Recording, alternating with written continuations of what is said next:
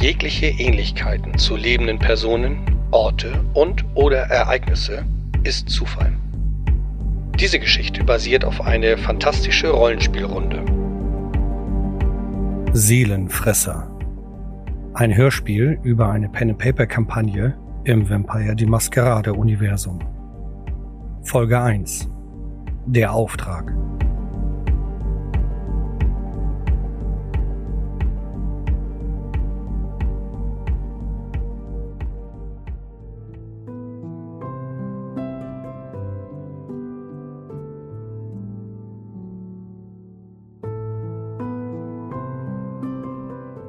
Eine junge Frau sitzt noch immer auf dem Steinboden der Katakombe. Vor einer Stunde ging sie hier hinunter und erzählte von Blutsverwandten aus der Domäne Hamburg. Vampire, welche als Geißel für die Kamarera unterwegs sind und für Ordnung sorgen.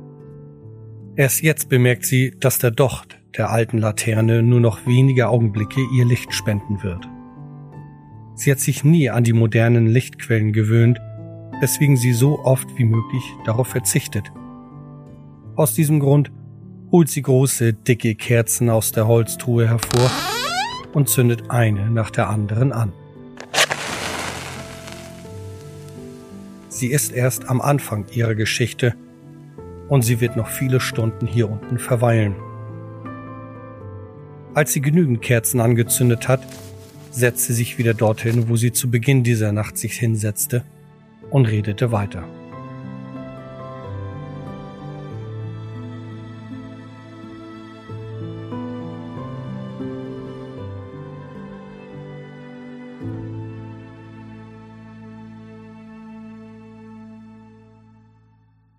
Noch hatten die vier Geißel keinen Verdacht, was tatsächlich vor sich geht. Oh, selbst du könntest es noch nicht erahnen. Nur lausche meinen Worten. Schon bald wirst du begierig lächeln ob deines Erbes.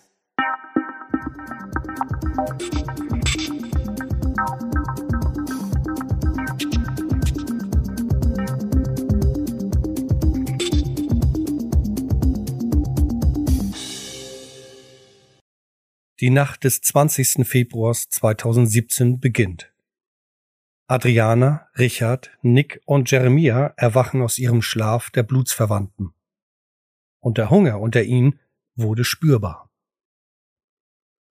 Doch die Nachricht vom Sheriff der Stadt schoss sogleich in ihre Erinnerung. Er erwartet sie um halb sieben an ihrem gemeinsamen Treffpunkt. Daher haben sich die Geißel umgehend auf den Weg gemacht, um ihren Sheriff zu treffen.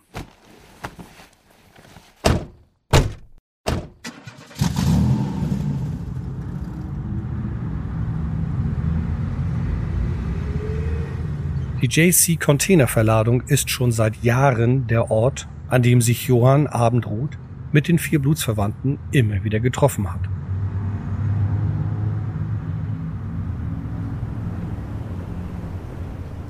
Der Nachtpförtner weiß zumindest so viel, dass er keine Fragen stellt. Die vier gehen ins Hauptgebäude und in den ersten Stock.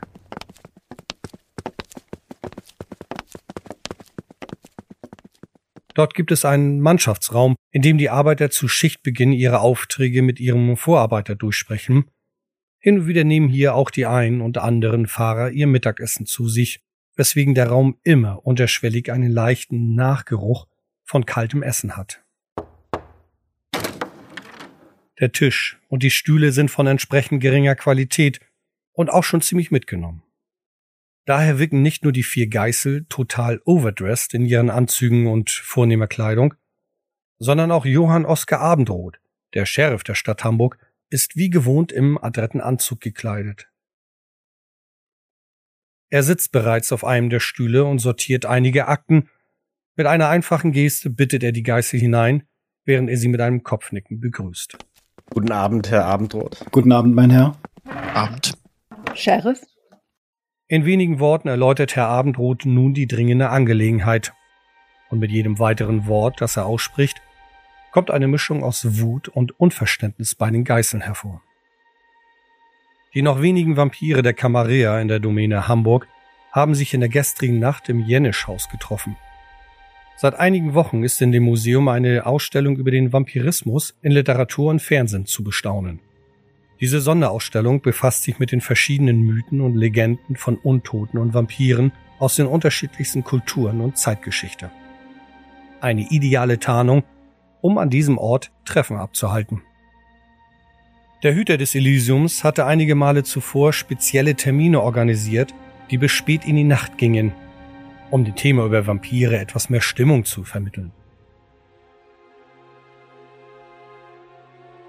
In der gestrigen Nacht, am 19. Februar 2017, gab es eine weitere dieser Spezialführungen.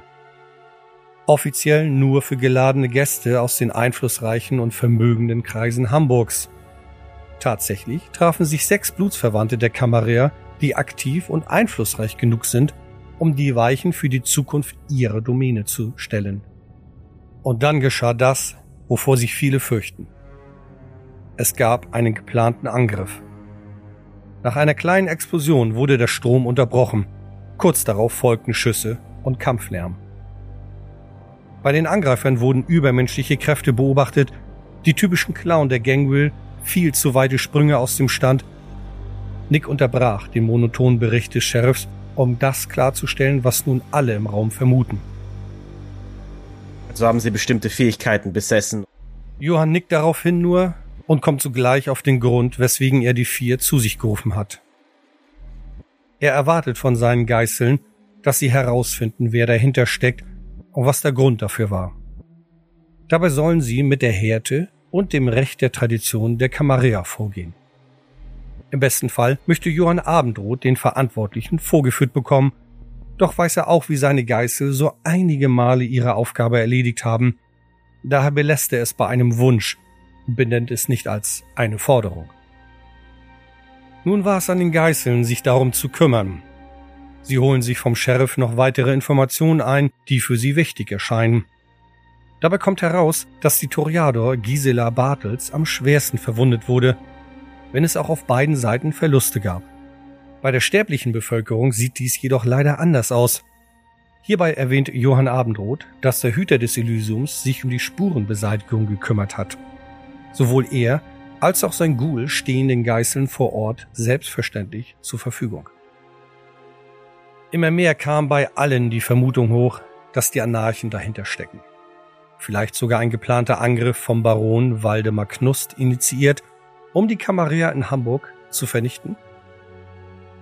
Wenn Frau Bartels angegriffen wurde oder, oder den meisten Schaden hinter sich hat, war sie vielleicht das Hauptziel. Auf jeden Fall müssen wir dem Einhalt gebieten und ein Exempel statuieren. Wenn es die Anarchen waren, müssen wir ihnen klar machen, dass so etwas nicht noch einmal passieren wird. Und dass jeder Angriff Konsequenzen hat. Ja, natürlich. Wir sollten uns aber nicht ausschließlich darauf konzentrieren. Vielleicht war es ja eine Ablenkung. Richtig. Ich glaube auch, wir sollten unseren Blick nicht zu früh einengen und dabei etwaige Möglichkeiten ausschließen. Jeremia, der Banu Hakim, wirft eine Frage rein, die für einen Moment der Stille sorgte. Wurde bereits Kontakt gesucht mit den Anarchen? Johann fasst es kurz und knapp zusammen. Wenn es zu einem Kontakt kommt, dann lediglich mit der Forderung, dass das Pack die Stadt verlassen soll. Denn die letzten Jahre zeigten mal wieder deutlich, dass die Anarchen kein Interesse haben, klein beizugeben. Sie sind auf Chaos und Krawall aus. Hätte mit ihnen sowieso nicht reden können. Sie sind absolut fern jeder Logik. Unterschätzen sollte man sie aber auch nicht. Sie sind oftmals auch als Informationsquelle äh, gut zu gebrauchen. Mit diesen Worten heimst Jeremia von allen anderen eindeutige Blicke, Korrespondiert der Banu Hakim etwa mit den Anarchen? Wenn man sie vorher in einen gewissen Zustand versetzt. Wohl wissend, was ich mit meiner Klinge schon alles so getan habe. Man sollte sich bei Informationsquellen nicht auf Anarchen verlassen. Wenn uns jemand über den Weg laufen sollte, können wir ihm ja ein paar Fragen stellen. Adriana Brandt bringt es schlussendlich zu einem passenden Fazit. Also es ist völlig unklar, was das Ziel eigentlich gewesen ist, außer ein bisschen Ärger zu verursachen. Mit diesen Worten ist allen klar, dass die vier Geister sich nun ans Werk machen werden. Richard schließt sein kleines schwarzes Buch, in dem er die ganze Zeit über stichwortartig Notizen hineingeschrieben hat, und erhebt sich. Nacheinander stehen auch die anderen drei auf, verabschieden sich bei ihrem Sheriff und verlassen diesen Ort.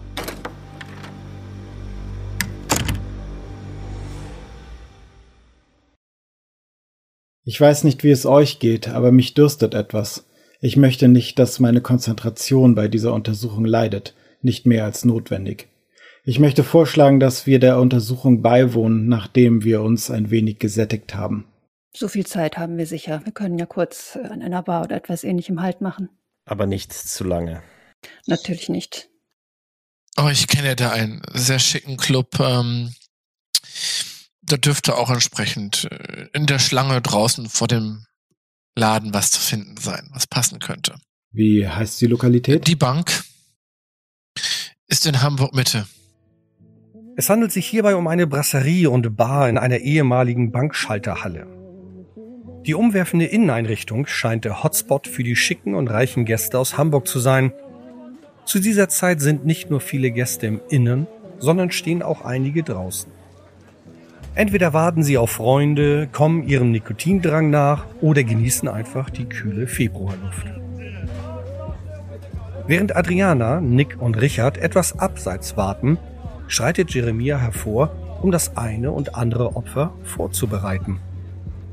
Der Banu Hakim ist offensichtlich nicht nur wegen den körperlichen Fähigkeiten von seiner Erzeugerin ausgewählt worden, sondern ist er mit einer beeindruckenden Schönheit gesegnet Daher fällt es ihm leicht, auf diesem Wege seine Jagdopfer nach Blut zu finden. Zumindest scheint es so. In diesem Fall geht jedoch etwas völlig schief. Zunächst hat Jeremia eine Gruppe von vier Menschen auserkoren, mit denen er ein Gespräch anfängt. Er versucht die zwei Männer und Frauen dazu zu bringen, mit ihm in eine andere Location zu fahren. Zur Unterstützung winkt er Adriane herbei, die das größere Auto von allen Vieren besitzt. Ob es die Anwesenheit der Malkavianerin war oder der Verlauf des Gespräches, irgendetwas sorgte dafür, dass die Situation aus den Fugen gerät. Als Jeremia dies spürt, versucht er hartnäckiger, seine vorbereiteten Jagdopfer von seiner Idee zu überzeugen, doch dabei kam ihm sein Tier in die Quere. Er scheitert kläglich. Doch war das noch nicht genug. Der Banu Hakim kämpft seither mit seinem inneren Drang, die Dominanz und Herrschaft der Vampire zu unterstreichen. Dank Adriana und Richard, der nun sich mit hinzugesellte, eskalierte es nicht. Oder vielleicht, weil der Banu Hakim doch genügend Selbstdisziplin hat, um nicht vollends auszurasten. Da deren Hunger noch immer nicht gestillt ist, versuchen es die drei weiter in der Bar. Alle drei wollen nun auf eigene Faust ihren Hunger stillen. Adriane versucht mit einem passenden Mann zu flirten, um dann mit diesen in eine Seitengasse verschwinden zu können. Sie lässt sich dabei Zeit und geht fokussiert vor. Jeremia versucht es dieses Mal ähnlich, indem er mit einer Kombination seines Äußeren und seiner Geschicklichkeit eine attraktive Dame auf der Tanzfläche anflirtet. Das Geschick eines Banu Hakims stellt sich dabei als vorteilhaft heraus und ist nicht nur für das Schwingen einer Klinge nützlich, sondern auch für rhythmische Bewegungen. Richard indes versucht es auch in Ruhe und nimmt sich ebenfalls Zeit. Er spricht einen Mann an der Bar an, der gerade Getränke für sich und seine Freunde holt. Anfangs scheint der Mann eher ungeeignet zu sein, da Richard über das Thema der Architektur versucht, sein Opfer rauszulocken. Doch der Banker ist auch an Kunst interessiert, vermutlich um finanziellen Gewinn daraus schlagen zu können. Dennoch ausreichend, damit Richard ihn in ein Gespräch verwickeln kann. Fast eine halbe Stunde später hat der Tremere nicht nur die Neugierde geweckt, sondern ihn auch tatsächlich aus der Bar herausgelockt um anhand der architektonischen Fassade ihm einige mögliche Geschäftsfelder aufzuzeigen.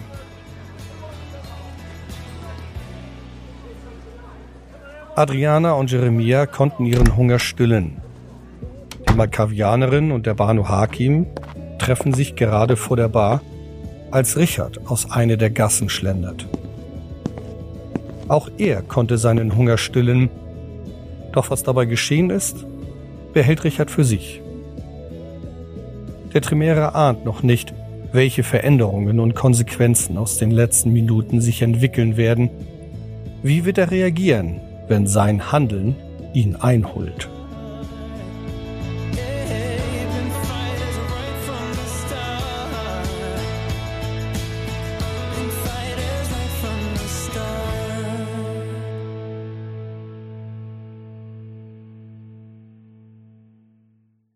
Währenddessen hat Nick in der Nähe ein Kiosk aufgesucht, um sich in den Zeitschriften und Zeitungen über den gestrigen Vorfall zu informieren.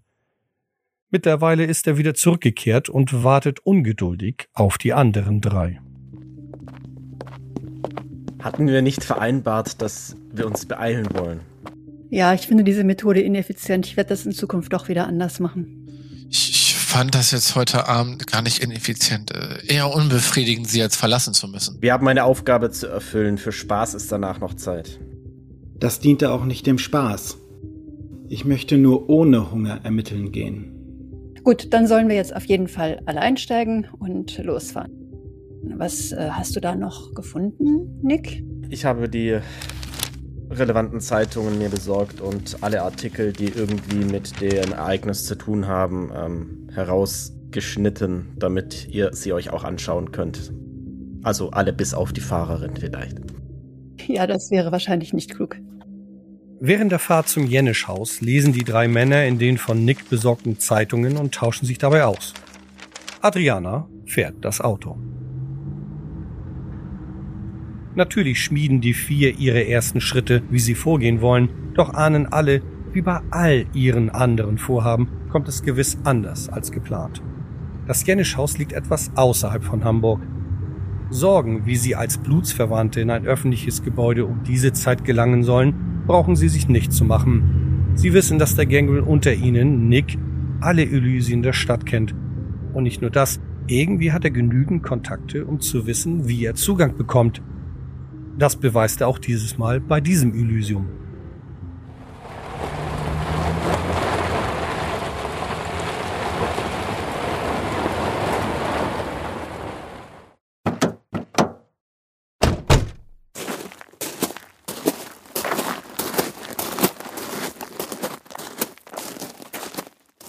So stehen die vier kurz darauf im Sicherheitsraum des Gebäudes, zusammen mit Michael Gustav Janek und einem seiner Mitarbeiter. Janek ist nicht nur der Sicherheitschef des Jenisch-Haus, sondern auch der Ghoul von dem Vantru Arnold Diestel. Arnold wiederum ist der Hüter dieses Elysiums. Die Geißel lassen sich von Gustav den gestrigen Abend im Detail beschreiben. Verständlicherweise steht Michael Jannik unter Anspannung. Doch dass Adriana etwas nervös wird, fällt keinem auf. Selbst die Malkavianerin bemerkt dies nicht im ersten Moment. Erst als sie ihr typisches Nicken spürt und wie sie mit ihren Lippen leise mitzählt, wird ihr bewusst, was da wieder mit ihr vorgeht. Ihr Blick hat sich auf die Packung Erdnüsse fokussiert, welche der Mitarbeiter von dem Sicherheitschef neben sich auf dem Tisch liegen hat. Es ist auch nicht die Verpackung selber, sondern vielmehr sind es die Erdnüsse. Und es liegt auch nicht daran, dass Adriana in ihrem sterblichen Leben Erdnüsse geliebt hat und sich nach deren Geschmack sehnt. Nein, sie ist mal wieder davon gefesselt, die genaue Anzahl der Nüsse zu zählen. Tief und leise im hinteren Bereich ihres Verstandes kommt jedoch langsam Klarheit zurück. Äh, entschuldigen Sie, ähm, junger Mann, könnten Sie vielleicht die Erdnüsse einpacken? Ich bin allergisch. In dem Moment blickt nicht nur der Mitarbeiter verwirrt zu Adriana, alle im Raum Stehenden schauen die Malkavianerin fragend an. Die Erdnüsse, bitte packen Sie die Erdnüsse ein. Zögerlich verpackt er diese, nachdem er seinen Chef Yannick kurz angeschaut hat. Sehr freundlich, Dankeschön. Kaum waren die Erdnüsse aus der Sicht, bekam Adriane auch wieder Klarheit und forderte weitere Details zu dem Vorfall. Jeremia erwähnte hierbei, dass sie dies lieber untereinander besprechen sollten, mit einem Blick auf Yannicks Mitarbeiter. Kaum dass Michael Yannick diesen hinausgeschickt hat, ging der Ghoul auf alles ein, was die Geißeln wissen wollen. Umso mehr Yannick erzählte, umso mehr stellten die vier ihre Fragen. Und umso nervöser scheint der Ghoul zu werden. Allen Geißeln war klar, was der Grund ist. Michael Jannik war als Ghoul für die Sicherheit verantwortlich. Ihm ist bewusst, was es heißt, ein Ghoul eines Ventru zu sein und welche Konsequenzen es hat, wenn er Fehler macht. Und Yannick fürchtet, beim Aufräumen und Beseitigen der Spuren Fehler gemacht zu haben. Denn sollte die Polizei zu viel herausfinden, kann dies seinen Meister Arnold Distel in Gefahr bringen und viel schlimmer noch, vielleicht sogar die ganze Kamera.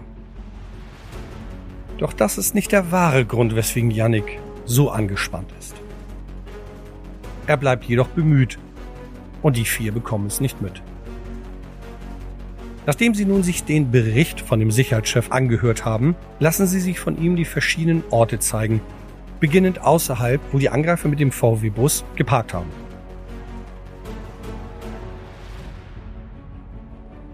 Der Werdegang wird für die Geißel immer klarer. Der VW-Bus fuhr vor, die Angreifer, fünf an der Zahl, stiegen aus. Kurz darauf ertönte die kleine Explosion und der Strom fiel komplett aus. Dann stürmten die Angreifer durch das Fenster das Gebäude. Von dort aus kämpften und schossen sie sich zu den Blutsverwandten der Kamera. Einige Sicherheitsmänner wurden dabei schwer verletzt, sowie einige Blutpüppchen. Menschen, welche Arnold Diestel und Michael Janek für den Abend besorgt haben, um den Blutsverwandten die Gelegenheit zu geben, ein wenig Blut zu sich nehmen zu können.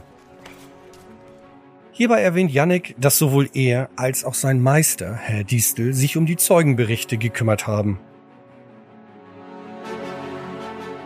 Die Blutsverwandten der Kamera wurden schließlich von vier der vermummten Personen angegriffen der fünfte, so vermutet Yannick, habe sich um die Flüchtenden gekümmert, beziehungsweise kam es zu einem Zusammenstoß zwischen dem und einem der Sicherheitsleute.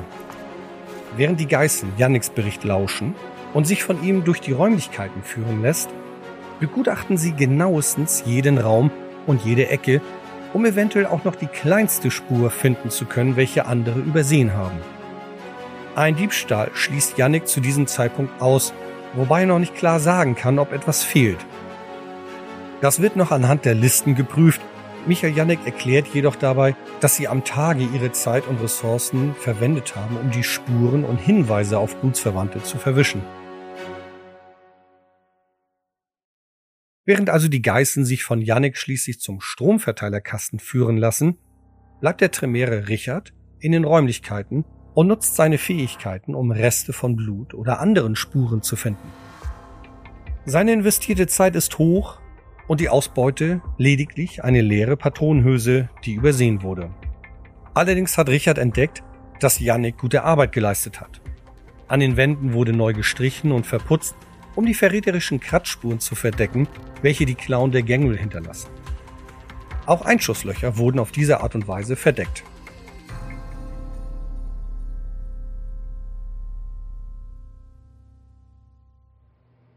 Der Verteilerkasten findet sich in einem kleinen Raum, der nur mit einer Sicherheitskarte zu betreten ist. Es gibt keine Außenwand, lediglich eine kleine Lüftungsöffnung. Adriana hat diese bereits geprüft auf mögliche Eindringen. Keine Spuren. Yannick kann anhand der Protokolle bestätigen, wer an dem Tag vor dem Angriff diesen Raum betreten hat. Er war der Letzte vor dem Angriff und das war am Nachmittag. Die Spuren der Explosion sind noch leicht am Sicherungskasten zu sehen, obwohl Yannick auch hier bereits ganze Arbeit geleistet hat. Die Reste des Sprengstoffs hat Michael bereits entsorgt. Es gibt keine Spuren, die auf einen Einbruch in diesen Raum hindeuten, noch Spuren, die auf den möglichen Täter zurückzuführen sind. Die drei Geißel sind so fokussiert in ihren Gedanken, dass ihnen eines gar nicht auffällt. Michael Gustav Janek Ghoul vom Hüter des Elysiums und Sicherheitschef ist sehr kurz in seinen Antworten im Vergleich zu seinen vorherigen Ausführungen, seitdem sie bei dem Verteilerkasten sind. Seine Nervosität hat leicht zugenommen. Auch wenn er weiterhin hilfsbereit ist, fällt denen jedoch nicht auf, dass er scheinbar unruhiger wurde. Und seine Antworten nur noch kurz und knapp wiedergibt.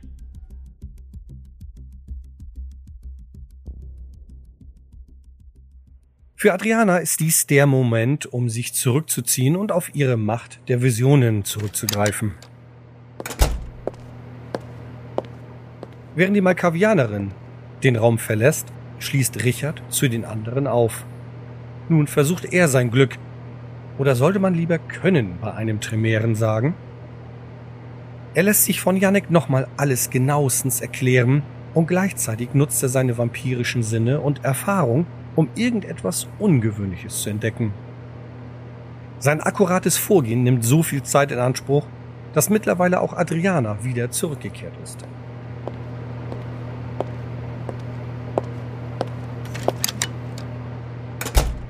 Vielleicht hat das Verhalten Richards auch etwas Beruhigendes oder Hypnotisches. Auf jeden Fall bleiben die anderen Geißen ruhig und geduldig, bis Richard sich von seinen Untersuchungen erhebt und sich den anderen zuwendet. Hm. Dieser Sicherungskasten wurde nicht aufgebrochen. Man erkennt weder physischen Schaden, noch ist daran ein Zeichen zu finden, dass in irgendeiner Art und Weise Gewalt an der Tür oder dem Gerät selbst ausgeübt wurde. Das bedeutet, dass die Person, die sich Zugang zu diesem Raum verschafft hat, es in jedem Falle auf nicht physische Art tat. Zwei Sachverhalte könnten dies erklären. Einerseits, was ich für wahrscheinlicher halte, kann es ein Expertenzugriff auf elektronische Art gewesen sein. Entweder mit einem externen Sender oder einem anderen Gerät, das die Magnetblockade von außen löst und den Chipcode oder die Schlüsselkarte imitiert oder was auch immer. Das ist die eine Möglichkeit. Andererseits ist es auch gegeben, allerdings halte ich dies für unwahrscheinlicher, dass hier ein übernatürlicher Zugriff stattgefunden hat oder ein Übergriff auf das Schloss mit übernatürlichen Mitteln. Alle haben sie den Ausführungen des Tremere zugehört. Dass hierbei die Nervosität Michael Janeks weiter steigt, fällt erneut nicht auf. Dennoch hat Adriana ihn schon seit ihrer Rückkehr im Auge behalten. Was sie auch weiter tut, als sie ihn nun mehr unter Druck setzt. Ähm, Herr Janik, ich muss Ihnen auch noch was anderes sagen, was ungewöhnlich ist. Ja, sehr viel Ungewöhnliches, vor allem hier in dem Raum.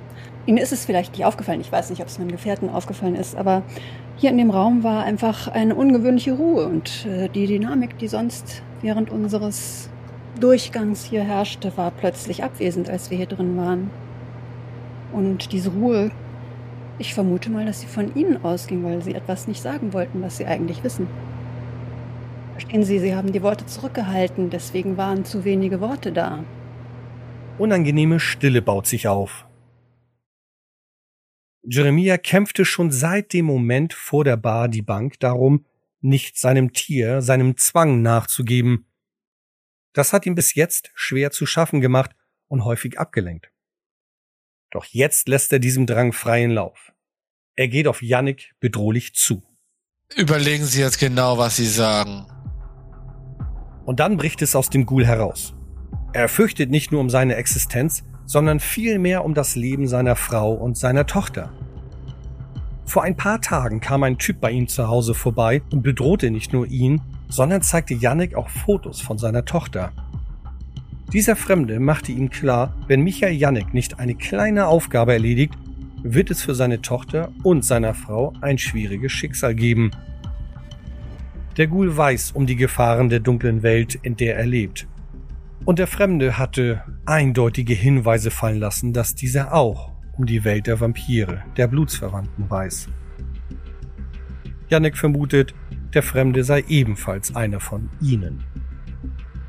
Und auch wenn Yannick vor seinem Vampirmeister Arnold Diesel furchtsamen Respekt hat, will er nicht seine Familie verlieren. Yannick haderte die Stunden nach dem Treffen noch viele Male doch gab es keine Anzeichen dafür, dass der Fremde irgendetwas gegen seinen Meister vorhat. Yannick sollte lediglich ein kleines Paket an die Stromversorgung legen, wenn er kontaktiert wird.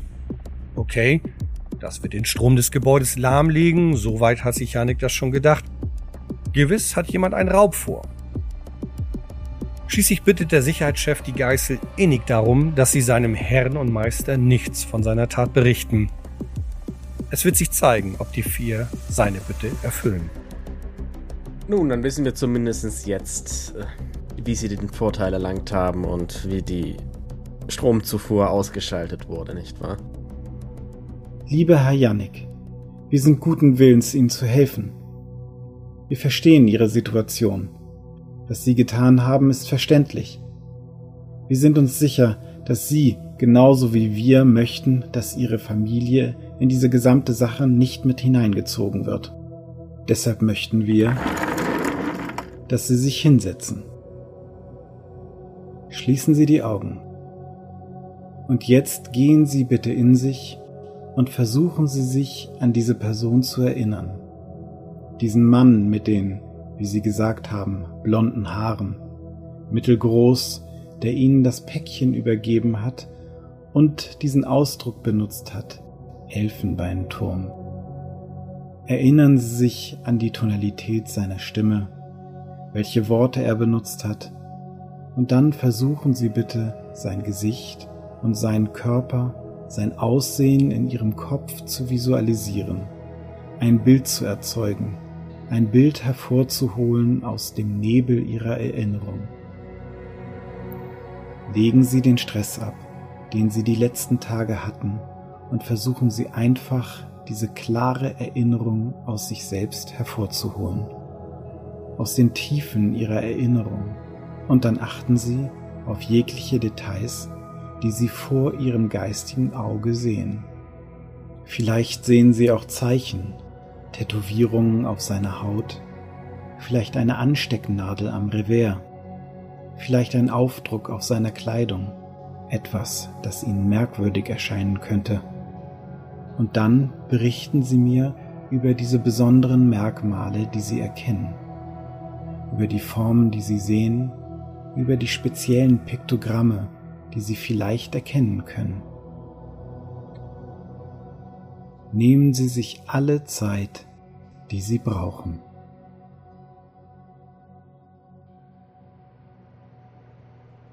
In diesem Moment hat der Tremere Richard eine Meisterleistung abgeliefert nicht nur, dass der Ghoul Yannick sich beruhigt hat, sondern konnte er sich tatsächlich an einige Kleinigkeiten erinnern.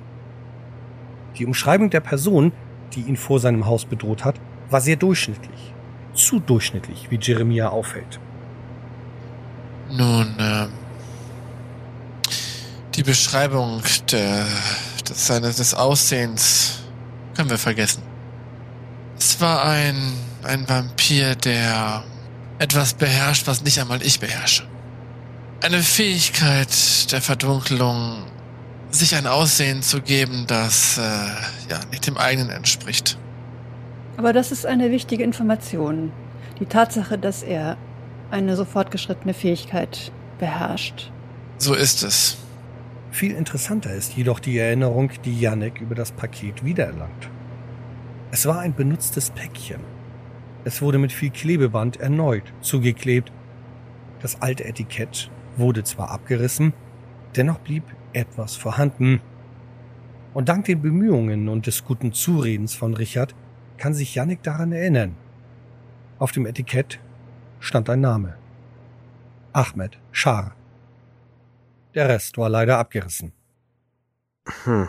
Bezüglich der Anarchen, dann wird es keiner von. Hm. Das müssen wir uns auf jeden Fall genauer anschauen, wer dann in Frage kommt, wenn diese Fähigkeit oder dieses Talent eingesetzt wurde. Wollen wir uns dann die Videoaufzeichnungen anschauen oder haben wir noch weitere Fragen an Yannick? Schließlich startet Michael Yannick das Video der Überwachung. Er spult in verschiedenen Schritten bis zur Ankunft des VW-Busses vor. Natürlich haben die Angreifer dafür gesorgt, dass das Nummernschild nicht zu erkennen ist.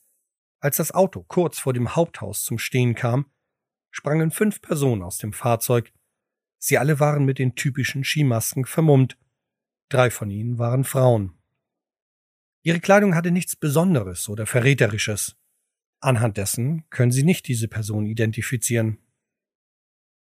Richard bemerkt als erstes, dass einer der beiden Männer beim Aussteigen irgendetwas mit einem kleinen Gerät machte. Moment, bitte noch einmal zurückspulen. Sie schauten sich das Video genauer an, wiederholten diese Passage. Dann war es ihnen klar. Der Mann stieg aus, drückte auf ein kleines Gerät und warf dieses danach in den VW-Bus. Kurz darauf fiel der Strom aus. Fernzünder. Das denke ich auch. Das war wohl der Fernzünder, den sie nicht am Tatort zurücklassen wollten und daher in den Lieferbus zurückgeworfen haben. Dann begann der Angriff. Doch war das noch nicht alles. Nick blickt sehr fokussiert auf die Personen. Ach verdammt. Das könnte tatsächlich. Äh